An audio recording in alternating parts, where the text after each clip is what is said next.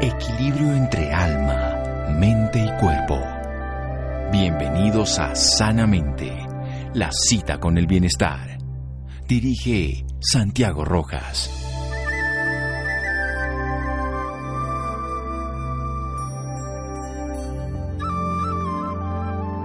La felicidad radica ante todo en la buena salud. George William Curtis. Buenas noches, estamos en Sanamente de Caracol Radio. Ya tenemos pasos cercanos a la vacuna, pensamos con optimismo. Sin embargo, ya hace más de 100 años, en otras pandemias que no existían las vacunas, se utilizó una estrategia terapéutica. Hemos visto, por ejemplo, que la colchicina, un remedio antiguo, también se usa y que ahora esta estrategia de la que vamos a hablar se usó en ese entonces y que ahora se ha vuelto a usar. El suero de convalecientes de la infección por el SARS-CoV-2 o la enfermedad enfermedad COVID-19. El extraerlo y el poderlo usar en cierto tipo de pacientes funciona, no funciona, a quién le sirve, es útil, cuándo no es útil, pues bien, hablemos con alguien que nos pueda aclarar esas dudas. El doctor Juan Manuel Amnaya Cabrera, él es médico de la Universidad del Rosario en la ciudad de Bogotá, es especialista en reumatología de la Universidad de París y es especialista también en inmunología del Instituto Pasteur también de París y de la Universidad de Texas.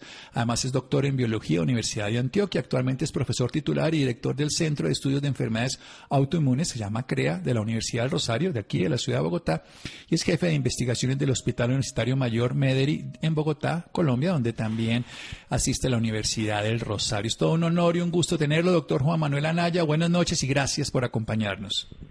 Doctor Rojas, el honor es mío y con mucho gusto un saludo para, para ti y para todos los que nos escuchan a esta hora de la noche. Bueno, esa palabra suena un poco raro para las personas. Suero de convalecientes de salud de la enfermedad del COVID-19. ¿En qué consiste esto, doctora Anaya? Bueno, pues esta es una estrategia que, como bien lo mencionaste, no es novedosa, se ha utilizado desde hace más de 100 años. De hecho, eh, les voy a contar que el haber pensado en que una persona que hubiera tenido una infección pudiera tener en su suero eh, lo que se llaman las defensas, que son los anticuerpos, y le pudieran servir a otra persona a través de lo que se conoce como inmunidad pasiva, es decir, que una persona le ofrezca a una a otra persona enferma su inmunidad para mejorarla, eh, le, le, valió valió el primer premio Nobel de medicina y estamos hablando de principios del siglo pasado. Luego esta es una estrategia terapéutica que es muy astuta, pero no es novedosa, tiene muchísimos años y ha sido utilizado en múltiples condiciones infecciosas y en otras condiciones de medicina. ¿En qué consiste? En tomar de un paciente que se ha recuperado de una infección su plasma y transfundírselo a un paciente que todavía tiene la infección activa. Eso se llama inmunidad pasiva y ese procedimiento es el procedimiento que se conoce como eh, plasma de convaleciente, así se, así se conoce universalmente.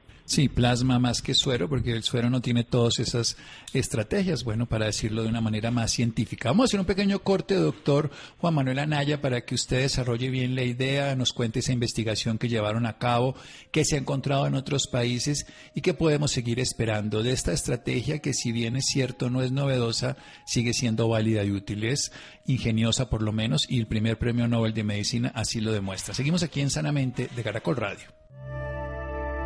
Síganos escuchando por salud. Ya regresamos a Sanamente. Bienestar en Caracol Radio. Seguimos en Sanamente.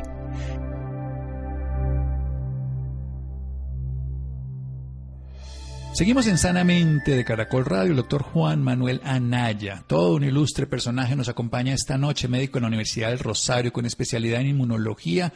También es doctor en biología y es director y profesor titular del Centro de Estudios de Enfermedades Autoinmunes CREA en la Universidad del Rosario y jefe de investigación del Hospital Universitario Mayor Medellín. Está hablando del plasma rico, en este caso lo podríamos decir de convalecientes, rico en anticuerpos de convalecientes del SARS, de la enfermedad producida por el SARS-CoV-2 que se llama el COVID-19. ¿En qué consiste? Es lo que se llama una inmunidad pasiva. Se transfiere esa, esa inmunidad que tiene una persona que ya se ha podido curar, que se ha recuperado de la enfermedad, al que que no lo tiene. Y se lo presta, por decirlo así, transitoriamente, para que esa otra persona tenga eso que no tiene, que son anticuerpos, para poderse defender. ¿Cómo se realiza este procedimiento, doctor Juan Manuel?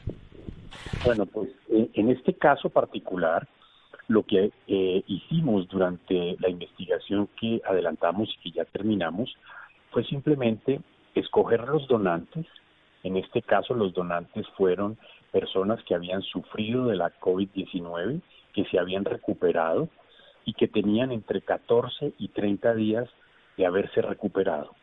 Para eso eh, realizamos dos pruebas moleculares a 24 horas de distancia para confirmar que fueran negativos y garantizar la ausencia del virus en estas personas. Y al mismo tiempo evaluamos eh, los niveles de anticuerpos contra el coronavirus para garantizar que esos niveles en el plasma que íbamos a obtener fueran lo más alto posible, porque la eficacia del plasma es proporcional al nivel de anticuerpos que el plasma contiene, algo que es de sentido común, pero que desde el punto de vista de utilización del plasma, no todos los grupos lo han hecho. Nosotros desde el primer momento en que iniciamos este estudio consideramos que era muy importante garantizar que el plasma que íbamos a utilizar tuviera los títulos más altos de anticuerpos para anticiparnos a ofrecer la mejor calidad terapéutica posible.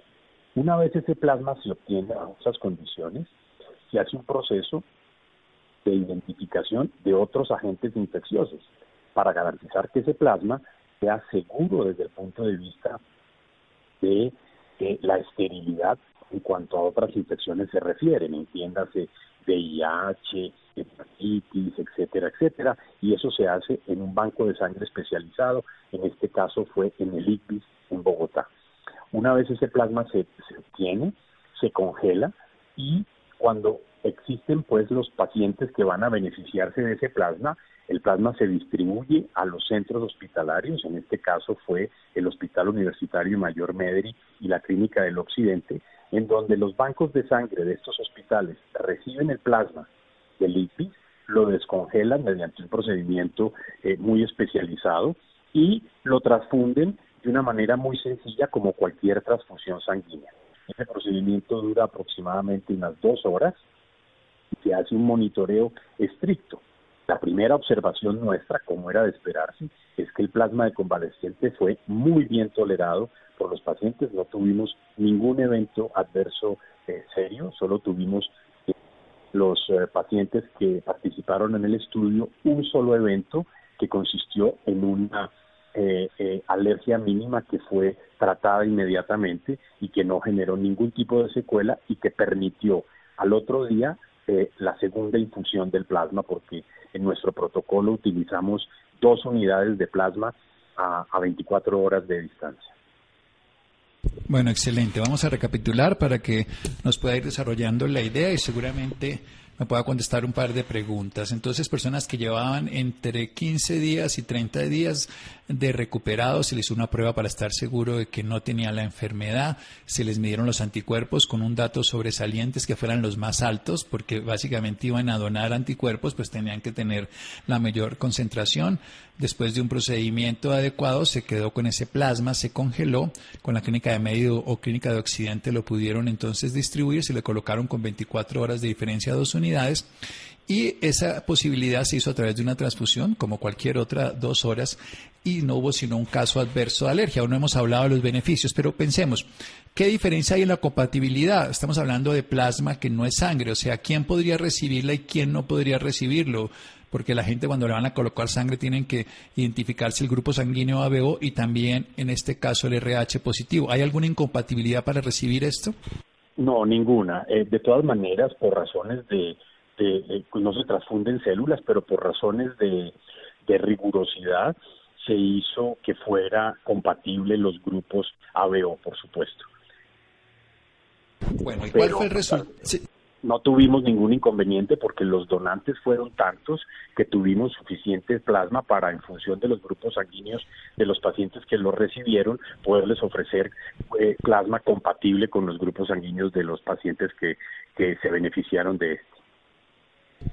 Bueno, excelente. ¿Y ahora cuál fue el resultado en esta investigación que es colombiana, que se echa desde la Universidad del Rosario, que tuvo una participación del doctor Anaya y que ya se terminó? Bueno, este estudio, eh, te, agradezco la, la, la, la información, eh, lo hicimos con otras universidades también, la Universidad de Medellín, la FUS de Bogotá, el Grupo de Infectología de la Clínica Marley. Eh, desarrollamos el, estudio, fue un estudio aleatorizado y controlado, que es la forma como se hacen los estudios terapéuticos. En un grupo utilizamos plasma más el tratamiento convencional, 46 pacientes, y en otro grupo solo se utilizó eh, tratamiento convencional. Eh, básicamente obtuvimos los siguientes resultados. El número uno, la buena tolerabilidad, de la cual ya conversamos. Número dos, observamos que aquellos pacientes que recibieron el plasma de convaleciente eh, tuvieron una alta hospitalaria en promedio tres días antes de aquellos que no recibieron el plasma de convaleciente desde el punto de vista de costo-efectividad, es un tratamiento que podría ser útil en ese sentido. Eh, nuestros objetivos secundarios como estancia en y mortalidad, que es el tema más importante en esta pandemia eventualmente, no eh, arrojaron ninguna diferencia entre los dos grupos. La razón, muy probablemente, es porque el número de pacientes que incluimos para evaluar este desenlace no era suficiente. Entonces lo que hicimos fue juntarnos con todos los grupos en el mundo que hicieron o están haciendo estudios controlados aleatorizados similares al nuestro para hacer un metaanálisis. Cuando en investigación en salud los tamaños de la muestra o el número de pacientes que se están eh, evaluando no es lo suficientemente grande, lo que se hace es hacer un metaanálisis, es decir, estudiar todos los pacientes que participan en los estudios similares para aumentar el tamaño de la muestra y hacer que los análisis estadísticos sean lo más robusto posible. Ese metaanálisis lo terminamos el 23 de diciembre y los resultados que arrojó, en resumen, eh, son básicamente el que uno de cada tres de los pacientes que reciben el plasma de convaleciente podría reducir su mortalidad, es decir, que uno de cada tres pacientes que reciben el plasma no fallece. Y ese es un mensaje alentador. Tengo que eh, advertir que el 23 de diciembre fue una fecha muy anterior a la que se publicó el estudio Recovery, que es el estudio que se lleva a cabo en el Reino Unido. Nosotros estamos esperando conocer los resultados publicados o por lo menos completos del estudio Recovery para involucrarnos en nuestro metaanálisis a sabiendas de que el estudio Recovery no observó diferencias en la mortalidad. Queremos ver si utilizaron el mismo método nuestro, si los anticuerpos eran lo suficientemente altos, si le dieron el plasma convaleciente a pacientes muy tempranamente hospitalizados, eh, y en el estado al que se les debe dar y no a pacientes en unidades de cuidados intensivos en donde sabemos la utilidad del plasma convaleciente es mínima o ninguna. Esos fueron nuestros resultados principales del ensayo clínico. Pero hay algo más. Nosotros en el laboratorio quisimos evaluar la composición del plasma y los efectos a nivel del sistema inmunológico. La COVID-19 es una enfermedad hiperinflamatoria luego de ese agente eh, infeccioso viral, el, SARS-CoV-2, lo que ocurre es que el sistema inmunológico reacciona de manera exagerada. Entonces, en el laboratorio evaluamos en aquellos pacientes que participaron en el estudio eh, los cambios que tenía el sistema inmunológico de estos pacientes. Observamos básicamente tres cosas.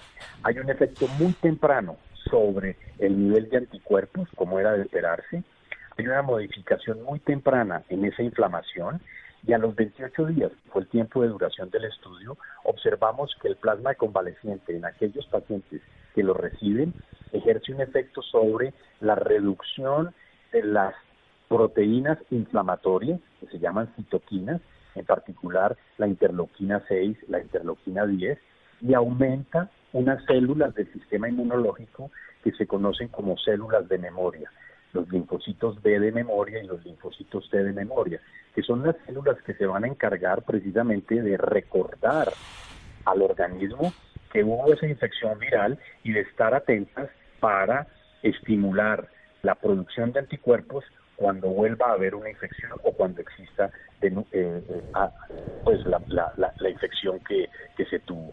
Luego, en resumen, nuestros resultados son esperanzadores en el sentido de que fueron bien, fue bien tolerado, puede disminuir la estancia hospitalaria, podría disminuir la mortalidad y tiene un efecto inmunomodulador en aquellos pacientes que lo reciben.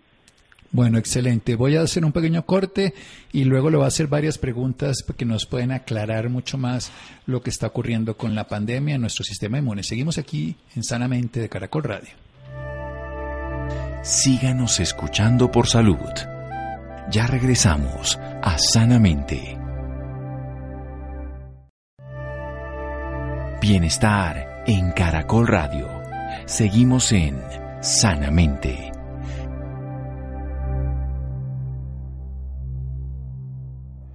Seguimos en Sanamente de Caracol Radio, el doctor Juan Manuel Anaya, que él es médico en la Universidad del Rosario con especialidad en reumatología, en inmunología y doctorado en biología, que es el director del Centro de Estudios de Enfermedades Autoinmunes, CREA, de la Universidad del Rosario y jefe de investigaciones del Hospital Universitario Mayor Mederi de Bogotá. Precisamente allí, con esta universidad y junto a la Universidad CES de Medellín, a la FUX aquí de Bogotá y en la clínica de Marley, hicieron una investigación aleatorizada que es muy importante, y con un grupo control. El grupo control se hizo con 46 pacientes, a los cuales unos recibieron este plasma, que hemos escuchado toda su forma, cómo se saca de los pacientes 14 a 30 días después de recuperados, y también se hizo con otros pacientes que también recibieron una terapia convencional, estos los del plasma también, pero que no recibieron el plasma. Después de hacerlo, tuvieron tres grandes reflexiones y un aprendizaje de fondo. Uno primero es que fue bien tolerado, algo que es importante porque pues, muchos tratamientos generan a veces reacciones peores o pueden generar secuelas, cosa que no se encontró. Disminuyó el tiempo de estancia hospitalaria que si lo vemos a nivel de costo-beneficio pues es muy importante. Y probablemente, aunque en este grupo pequeño no hubo, un no hubo un resultado concluyente, cuando se unen con otras investigaciones, lo que se llama metaanálisis mayor, se pudo encontrar que probablemente una de cada tres personas reduce la mortalidad. Esto es algo fundamental porque esa posibilidad le llevaría a uno a pensar que el objetivo final, pues por supuesto, es tener buena calidad de vida, menos estancia hospitalaria, pero por supuesto tener vida como primero objetivo y de fondo, lo cual es una hipótesis eh, observable a través de muchos otros grupos y que ahora le voy a preguntar precisamente, lo nombró ahí el tiempo cuando se coloca el suero, porque estos pacientes o el plasma, estos pacientes estaban hospitalizados, pero depende, ya nos dijo claramente que si ya este paciente está en cuidado intensivo, pues no va a tener efecto. Pero también nos dejó una enseñanza interesante. Recordemos que esta es una enfermedad inflamatoria, la inflamación para el cuerpo es saludable, pero el exceso no lo es, y esa es una de las causas de alta letalidad de esta enfermedad que hay una respuesta muy rápida de producción de anticuerpos que baja la inflamación a corto plazo, pero que a largo plazo, además de disminuir las citoquinas inflamatorias, los médicos llamamos interleuquinas, en este caso las 6 y la 10, también hay células de memoria, células que le permiten al organismo saber que si en el paso posterior del tiempo, que es lo que están buscando precisamente las vacunas, cuando vuelva a tener información, el organismo responde. Recordemos que en la inmunología lo que hace el cuerpo es identificar, recordar y actuar. Y eso es fundamental. Primero identifica, si ya recuerda la información, pues actúa, si no recuerda, actúa y luego recuerda, que es lo que nos está enseñando. Cuéntenos eso de utilizarlo a diferente tiempo. O sea, si lo utilizáramos, por ejemplo, apenas tuviéramos un diagnóstico temprano o si lo hiciéramos más tarde, la diferencia. Bueno, esa es una pregunta muy importante y antes de responderla quiero recordarle a quienes nos escuchan cómo se comporta esta enfermedad. Eh, la buena noticia es que sin lugar a dudas, en cerca del 80% de los pacientes contagiados no pasa nada o pasa algo muy leve, en realidad. Algunos pacientes, cerca del 20%, desafortunadamente hacen una enfermedad severa y en algunos de esos 20%, 20% hay una enfermedad crítica. Esa enfermedad severa y crítica no es otra cosa que una hiperrespuesta del sistema inmunológico a pesar de que esta enfermedad tenga un origen viral, el daño que se produce una vez la enfermedad se instaura es producido por el propio sistema inmunológico. porque en vez de contrarrestar la infección, lo que hace es generar una hiperinflamación. Y eso es importante aún, no solo para quienes nos escuchan, sino para los médicos. El tratamiento fundamental de la COVID-19 es el control de la inflamación. Por esta razón, nosotros consideramos que el plasma convaleciente podría ser muy útil en aquellos pacientes que están severos, tempranamente diagnosticados. Por supuesto que no pensamos que es un tratamiento para el paciente que se le diagnostica COVID y se le debe ofrecer de manera convencional a todo paciente. Es para aquellos pacientes que inician la enfermedad, que se hace severa y que necesitan estar hospitalizados. ¿Quiénes son estos pacientes? Aquellos pacientes que están haciendo taquipnea, es decir, que aumentan la frecuencia respiratoria por encima de 30 respiraciones por minuto, en aquellos que la saturación se disminuye.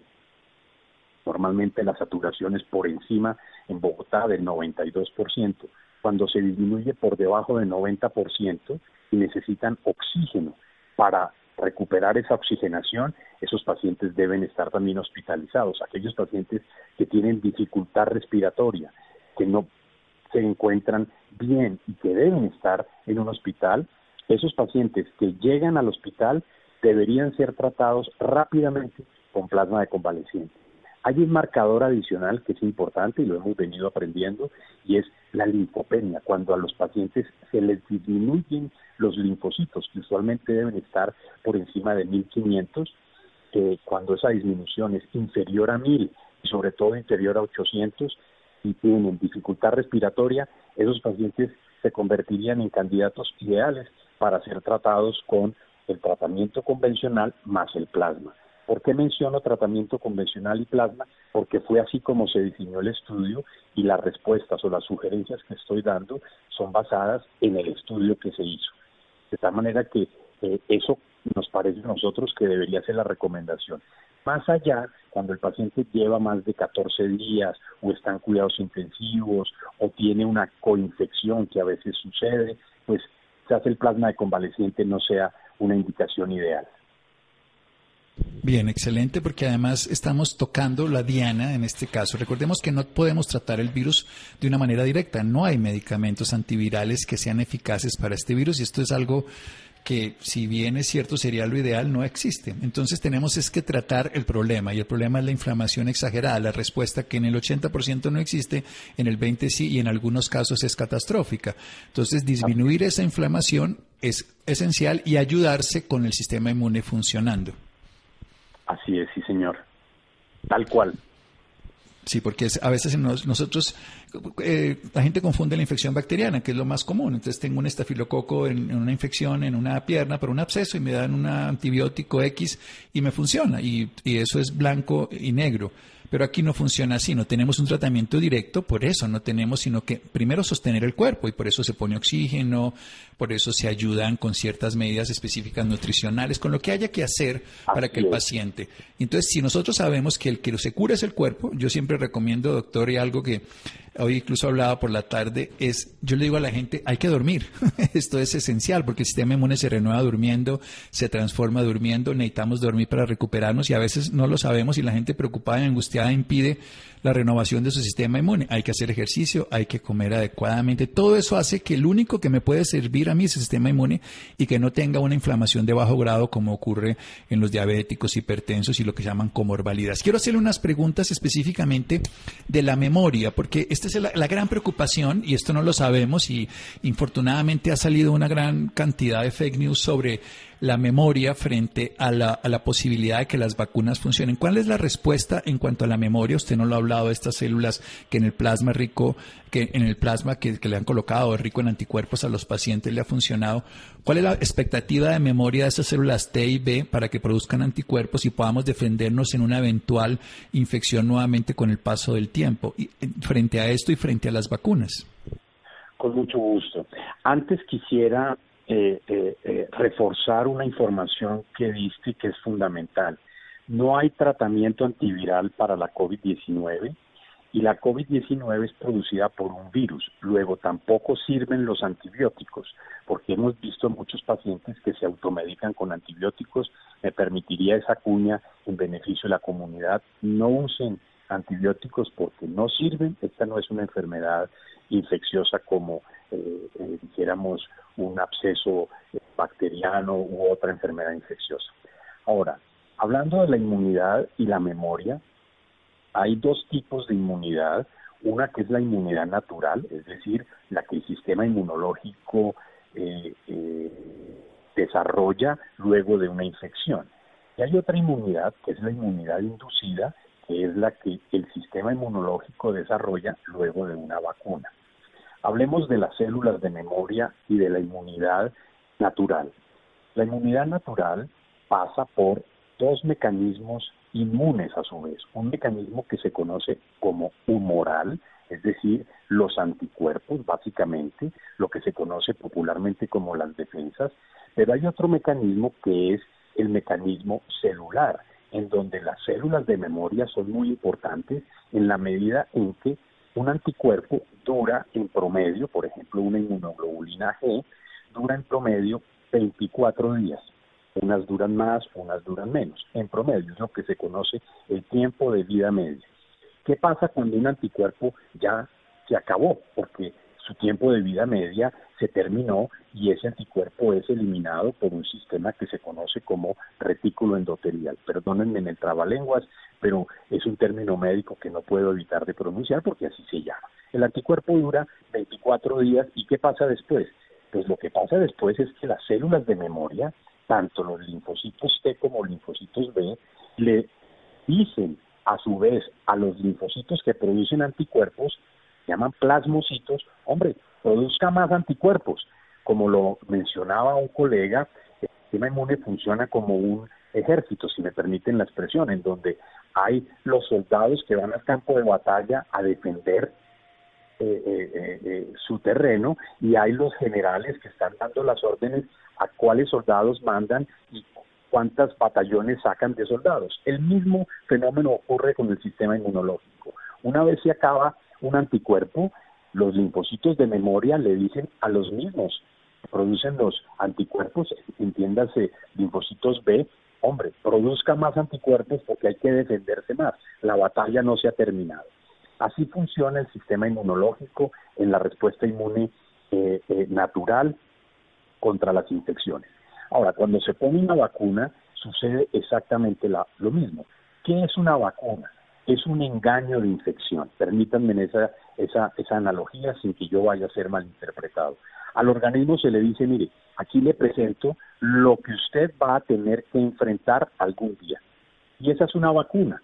Entonces, el sistema inmunológico, una vez que reconoce ese engaño de infección, informa a los linfocitos B de memoria que produzcan o que tenga esa información para hacer producir anticuerpos el día en que le llegue esa infección real, ¿de acuerdo?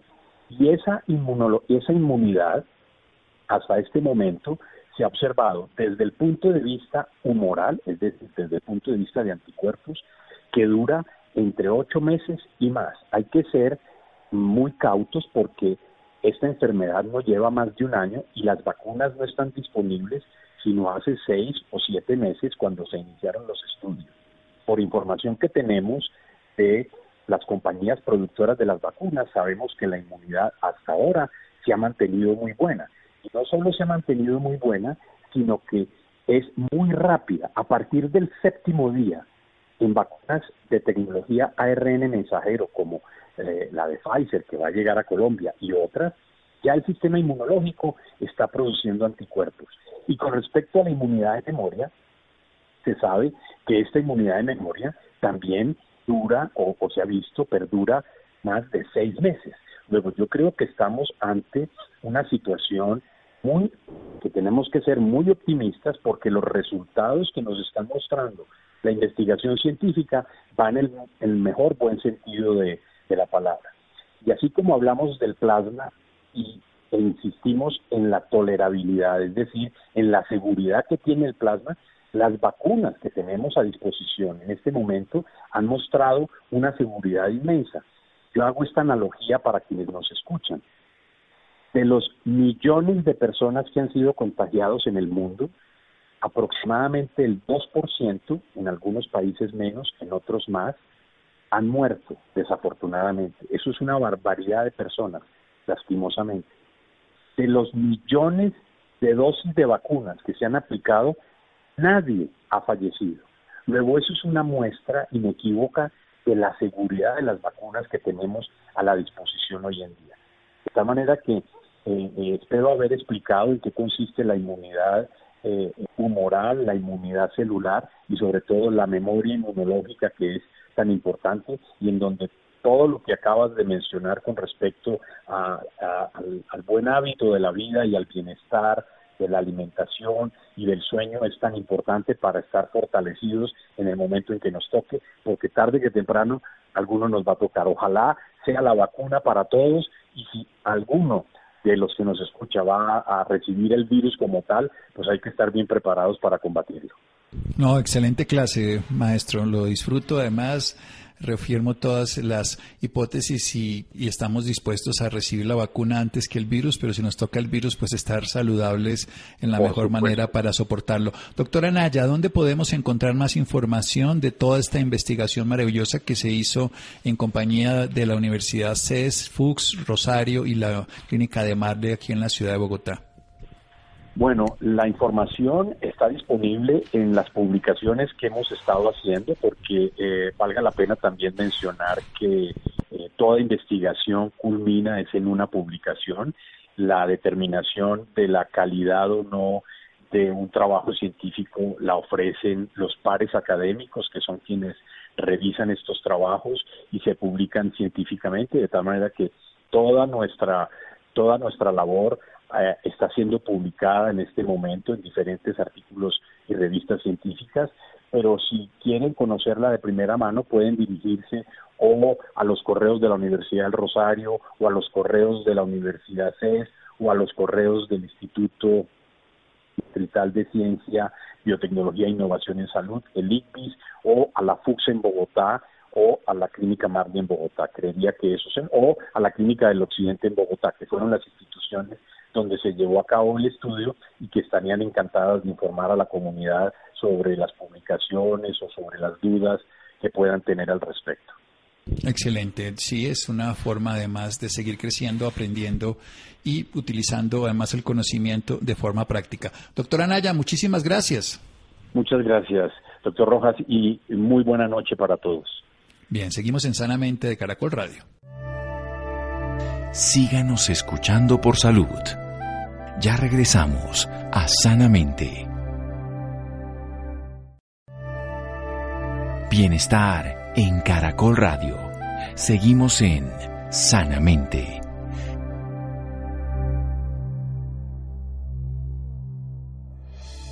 Seguimos en Sanamente de Caracol Radio, temáticas que City Cancer Challenge desarrollará en el marco del Día Mundial del Cáncer. Adrián, buenas noches. Santiago, muy buenas noches y buenas noches para quienes nos escuchan a esta hora en Sanamente de Caracol Radio.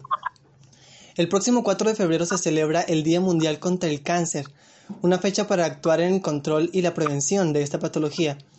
Este día, promovido por la Organización Mundial de la Salud, el Centro Internacional de Investigaciones sobre el Cáncer y la Unión Internacional contra el Cáncer, tiene como objetivo aumentar el sentido de conciencia y promover en la sociedad un avance en, la prevención y control. Para hablar un poquito más sobre este día nos acompaña el doctor Carlos Castro. Él es doctor en medicina y cirugía de la Universidad Nuestra Señora del Rosario.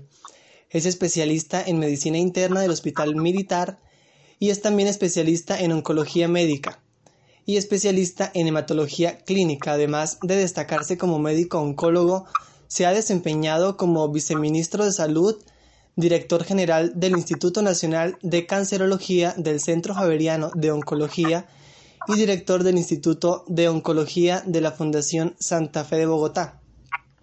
Muy buenas noches, doctor. Bienvenido Sanamente de Caracol Radio. Buenas noches a todos los noctámbulos que hoy nos escuchan para hablar de esta enfermedad que tanto dolor y tanto sufrimiento nos ocasiona a todos los seres humanos. Así es, como usted lo ha dicho, una enfermedad que pues nos causa bastante dolor, pero para comenzar me gustaría entonces que hablemos un poquito sobre, sobre el cáncer. ¿Qué es en palabras médicas el cáncer? Bueno, esa es una pregunta muy interesante porque la gente cree que el cáncer es una enfermedad y resulta que bajo el nombre cáncer hay más de 200 enfermedades diferentes. Una leucemia es un cáncer de la sangre, un eh, cáncer de la próstata, como el nombre indica, es un cáncer de la próstata que no tiene nada que ver con la leucemia, el cáncer de seno, el cáncer gástrico, todos los tumores son enfermedades que tienen una biología, una, un comportamiento, una evolución, un pronóstico y un tratamiento completamente diferente. Entonces, realmente no es una enfermedad, sino que son muchas. ¿Qué las denominamos cáncer para entender en qué consiste? Básicamente, de manera fácil de entender, es que las células de un órgano, de un órgano comienzan a crecer de manera desordenada, anárquica y crecen y crecen y adquieren la, el potencial de, migrar, de viajar a través de la sangre y los vasos linfáticos ocasionando eso que llamamos metástasis, que es lo que finalmente mata al paciente. Eso en resumidas cuentas es lo que es el cáncer. Hay que advertir, de todas maneras, en los últimos 50 años los avances tecnológicos terapéuticos y diagnósticos han sido realmente dramáticos y hoy en día hay muchísimas cosas que le podemos ofrecer a los pacientes que tienen esta enfermedad. Así es. El próximo 4 de febrero, pues, como les comentaba anteriormente, eh, se celebra el Día Mundial contra el Cáncer. ¿Qué tiene preparada la Liga Colombiana contra el Cáncer para este día? Bueno, por primera vez la Liga se une con el Ministerio de Salud el Instituto Nacional de Cancerología en cabeza de su directora, la doctora Carolina Viesner, y la Asociación Colombiana de Cuidados Paliativos, ASOCUPAC, y la Liga. Y estas cuatro instituciones eh, han querido unir esfuerzos para que ese día eh, reflexionemos acerca del cáncer. Vamos a tener una invitada internacional que va a hablar desde, desde Canadá acerca de los cuidados paliativos. Vamos a tener experiencias colombianas al respecto y mm, vamos a oír a la subdirectora del instituto hablar acerca de qué está, cómo estamos en cáncer para dónde vamos cáncer en nuestro país.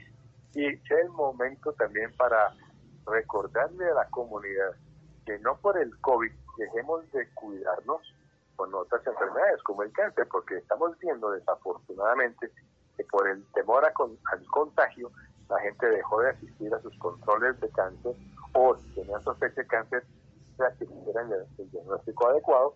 Esto nos preocupa porque estamos empezando a ver un aumento de cáncer diagnosticado en fases tardías por la demora en ir a hacerse los exámenes. Entonces, así como al comienzo de la pandemia el mensaje fue no salgan, no salgan, no salgan, no salgan, hoy en día estamos diciendo usted tiene cáncer o sospecha de cáncer, tiene que salir, obviamente manteniendo todos los esquemas de bioseguridad que todos conocemos, pero no porque al contagio nos descuidemos y dejemos que nos mate un cáncer, porque el cáncer no respeta el COVID, el cáncer no le tiene miedo al COVID y si lo tienes y no lo diagnosticas a tiempo, puedes perder la mejor oportunidad de derrotar esta enfermedad. Así es, doctor. Precisamente hablando de esta situación actual que estamos viviendo, ¿qué medidas han estado tomando entonces, eh, específicamente hablando, con respecto a la atención del cáncer durante esta pandemia? Obviamente es una cuestión de educación. Uno entiende que la gente entró en un pánico, eh, también inducido por las mismas autoridades sanitarias y todos, eh, digamos, cuidado, cuidado. Pero no, yo, yo personalmente nunca me imaginé que esta pandemia fuera a durar tanto tiempo. al comienzo pues nadie sabía muy bien del COVID, muchos inclusive negaron que esto fuera algo serio. Oímos inclusive muchos expertos nacionales diciendo que esto no era sino una gripa y, hubo al comienzo, obviamente producto de la ignorancia en el tema, eh, hubo una serie de mensajes que hoy en día vemos con, con un poquito de recelo, pero yo creo que hemos ido aprendiendo sobre el camino, desafortunadamente, no solamente en Colombia, en todo el mundo. Y estamos aprendiendo ya más y más acerca de la biología de este, de este virus. Ya vienen las vacunas, también hay muchas preguntas acerca de las, de las vacunas, pero lo que sí no podemos permitir es que tengamos desconfianza a las, a las vacunas, porque yo creo que en medio, de la pandemia esto es una, una ayuda increíble de la, del avance de la ciencia. Y yo sí, yo personalmente me iré a vacunar y toda mi familia se irá a vacunar para el destoque porque somos conscientes que estos avances de la vacuna son increíbles. Eh, antes, hace pocos años no era factible poder hacer las vacunas que hoy en día se están haciendo. Así que al COVID, respeto, pero no miedo. Al cáncer, respeto, pero no miedo. Porque son enfermedades que si no les tienen miedo, pues ganan la partida. Así es. Entonces, doctor, ¿cuál es la importancia de obtener un diagnóstico pues a tiempo? Bueno, lo, más importante es que la gran mayoría de las enfermedades malignas, de los cánceres, si se diagnostican a tiempo y son tratadas de manera adecuada, son curables, la gran mayoría. Y eso es un llamado porque en Colombia todavía, desafortunadamente, estamos teniendo el diagnóstico de cáncer en fase tardía. Y eso es triste pero pues eh, yo creo que esto es un proceso de educación, de facilitar el acceso a los servicios médicos de toda la población, no solamente las que están en el, sistema contributivo, sino también en el subsidiado, eh, porque como digo, aquí en Colombia pues hay el sistema contributivo del subsidiado, algunos los del contributivo, contributivo como que les va mejor que los del subsidiado, pero eso no tiene por qué ser así, tenemos que seguir eh, afianzando o haciendo los ajustes necesarios para que todos los colombianos, independientes de que, no estén adscritos, reciban la mejor atención médica, especialmente en cáncer, para que todos podamos tener chance, la oportunidad de vivir más y mejor. Bueno, ahora me gustaría que habláramos un poquito sobre, o que nos contara, mejor dicho, sobre cuáles deben ser estos cuidados ¿Cómo pueden las personas que nos están escuchando prevenir precisamente cualquier tipo de cáncer? Bien, yo creo que eh, hay que repetir que hay algunos cánceres que se pueden prevenir, otros difícilmente, pero los que se pueden prevenir, ¿cuáles? Pues todos los cánceres que están asociados con ese espantoso hábito del cigarrillo, del tabaco. Hay más de 18 cánceres que han sido demostrados que están asociados con el hábito de consumo de tabaco. Entonces, primero, cero tabaco. Declarémosle la guerra al tabaco, cero tolerancia al tabaco. Y en eso yo creo que Colombia ha ido avanzando lento, pero seguramente hoy la incidencia de fumadores ha disminuido. Nos angustia un poquito que hay un incremento en los adolescentes y eso hay que pararlo a tiempo, porque un adolescente que empieza a fumar será un adulto joven fumador. Y eso, si uno comienza a envenenarse desde temprana, desde temprana edad, pues cuando llega a los 40, a los 50, a la fija, va a tener uno de estos tumores asociados al cigarrillo. Segundo, el ejercicio y las dietas, indudablemente. Eh, no nos cansaremos de decirle a la gente que traten de disminuir al máximo el consumo de azúcar, que no sean sedentarios, que hagan ejercicio, no hay que ir a un gimnasio justificado, sino caminemos todos los días 30 minutos a un buen ritmo y eso va a ser importante. Eh, por, otra parte, hay dos tumores malignos y ya se demostró que están causados por un virus.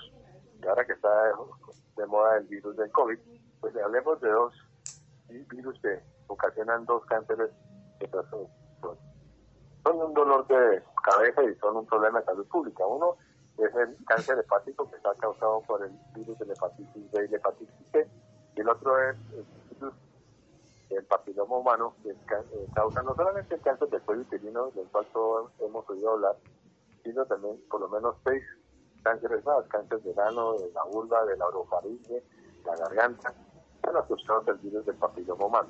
Entonces, esos dos virus, eh, por fortuna ya tenemos vacunas muy efectivas y muy seguras, y no nos cansaremos de estar diciéndole a la gente especialmente a las niñas colombianas entre los 9 y los 17 años, que el gobierno colombiano les da la vacuna de manera gratuita.